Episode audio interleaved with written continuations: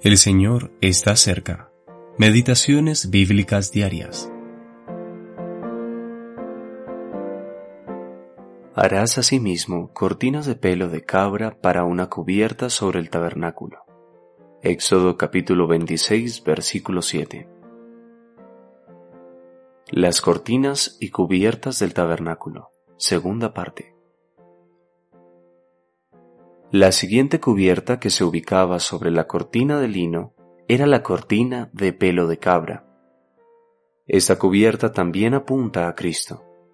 Se necesitan todos los tipos y sombras, sí, toda la escritura para expresar las maravillas de aquella bendita persona.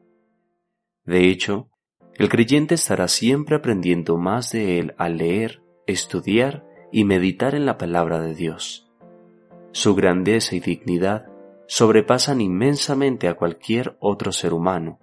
Él es el incomparable.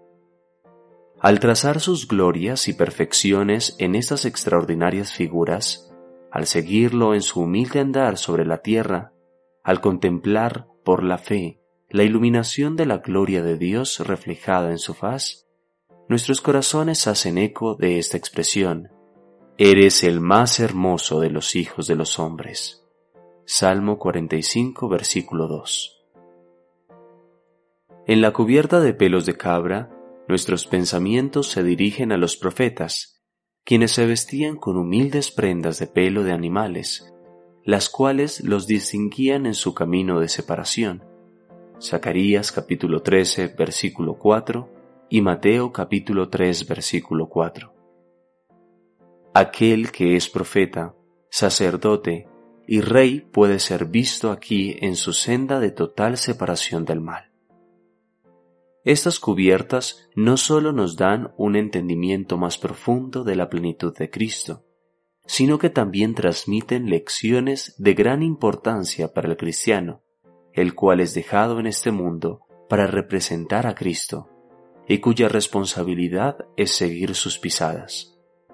Si las cortinas del lino torcido nos representan la pureza inmaculada de Cristo, el creyente debe aprender que él también debe ser puro. Primera de Juan capítulo 3 versículo 3. Las cortinas de pelo de cabra hablan de la separación del mal en el siervo en quien Dios haya contentamiento, y aquel que sirve a Cristo debe buscar separarse del mal en todas sus formas si alguno me sirve, sígame. Juan capítulo 12 versículo 26. Apártese de iniquidad todo aquel que invoca el nombre de Cristo. Segunda de Timoteo capítulo 2 versículo 19. J. T. Armet